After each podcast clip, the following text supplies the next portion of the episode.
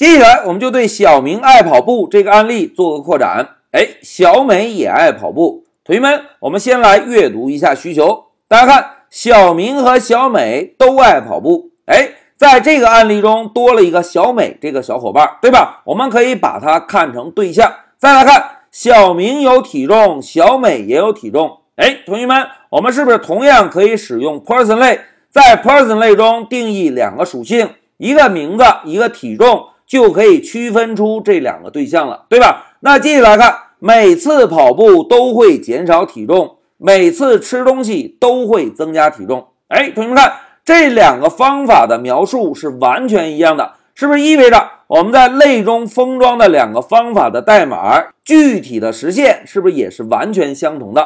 只是在这两个方法执行过程中，各自应该修改不同对象的体重属性，对吧？代码是一样的，但是修改的属性是根据调用方法的对象不同而不同。哎，这个就是我们这一小节要做的案例演练。同学们看，通过分析我们需要定义的类属性也好，方法也好，是不是跟之前演练的小明爱跑步是完全一样的？只是多了一个小美这个小伙伴，对吧？那现在就让我们回到 Py 上，同学们。老师啊，首先找到小明爱跑步这个案例，Ctrl A Ctrl C，完全复制一下代码，然后切换到一个新的空白文件，Ctrl V 粘贴进来。哎，小明爱跑步的功能已经实现了，对吧？我们先来运行一下程序，走。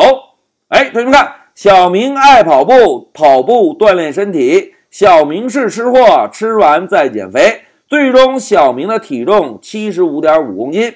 这个是小明跑步的功能。那在这一小节中，我们是不是要完成一下小美爱跑步这个功能，对吧？那既然小美爱跑步啊，我们呢就先来定一个小美的变量，然后使用 person 类创建一个小美的对象。第一个参数我们传入小美的名字叫小美，第二个参数我们传入小美的体重四十五公斤。哎，小美的对象创建完成。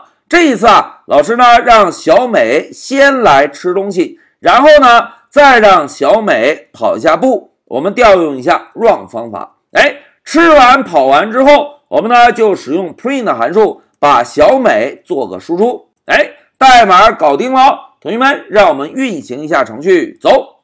哎，大家看，控制台输出了小美先吃东西再跑步，最终的结果呢，体重四十五点五公斤，对吧？哎。我们这一小节的需求轻松就搞定了。那现在老师啊，要让大家思考一个问题。同学们注意看，如果老师啊在代码的末尾使用 print 函数，再把小明做一个输出，老师问大家，同学们，吃东西和跑步的方法会修改体重，对吧？如果我们让小美吃完跑完之后，小明这个对象的体重会受到影响吗？哎，非常好。不会受到影响，对吧？来，我们运行验证一下。大家看，小美吃完跑完之后，体重变化了。但是我们再一次打印小明的时候，小明的体重怎么样？仍然是七十五公斤，并不会因为小美调用了吃东西以及跑步的方法，影响到小明内部的体重属性，对吧？那现在老师啊，给大家画一个示意图。同学们，Python 的程序啊。是从上向下顺序执行。我们在二十三行使用 person 类创建了一个小明的对象，那么就会在内存中啊为小明分配一个空间，并且在初始化方法中，我们是不是定义了两个属性，对吧？那在小明这个对象中啊，就有一个 name 的属性，有一个 weight 的属性。哎，这个时候，当我们让小明这个对象调用跑步和吃东西方法时，影响的是谁的体重？哎，影响的是小明自己的体重，对吧？那接下来我们再看第三十一行代码，我们再创建了一个小美的对象。同学们，再创建一个对象，是不是在内存中会为小美再分配一个空间？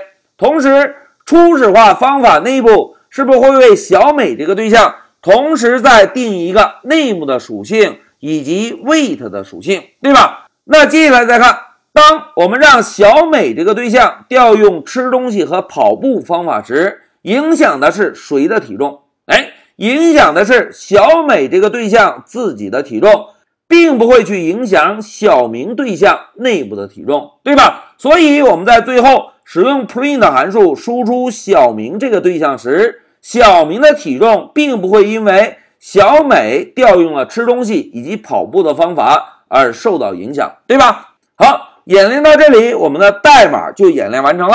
现在让我们回到笔记，同学们。在之前一个小节，老师给大家强调过，在对象的方法内部是可以直接访问这个对象的属性的，对吧？而我们在这一小节啊，老师要重点给大家强调的就是同一个类创建出来的多个对象之间属性是互不干扰的。来，同学们，再让我们回顾一下《植物大战僵尸》这个截图。假设我们开发了一个僵尸类。这个僵尸呢有跑步有吃东西的方法，僵尸呢有个生命值的属性。大家看，当我们僵尸类的代码开发完成，主程序是不是就只需要负责创建一个又一个僵尸，把僵尸摆在地图上，对吧？当僵尸受到攻击之后，生命值会减少。那如果某一个僵尸没有受到攻击，跑到小土豆前。是不是就可以快乐的调用吃土豆的方法，快乐的对土豆进行攻击？哎，这个就是面向对象程序开发的好处。我们使用同一个类，可以创建出不同的对象。根据实际的场景，每一个对象的属性会各自发生变化，但是多个对象之间属性彼此是互不干扰的。好，讲到这里，老师就暂停一下视频。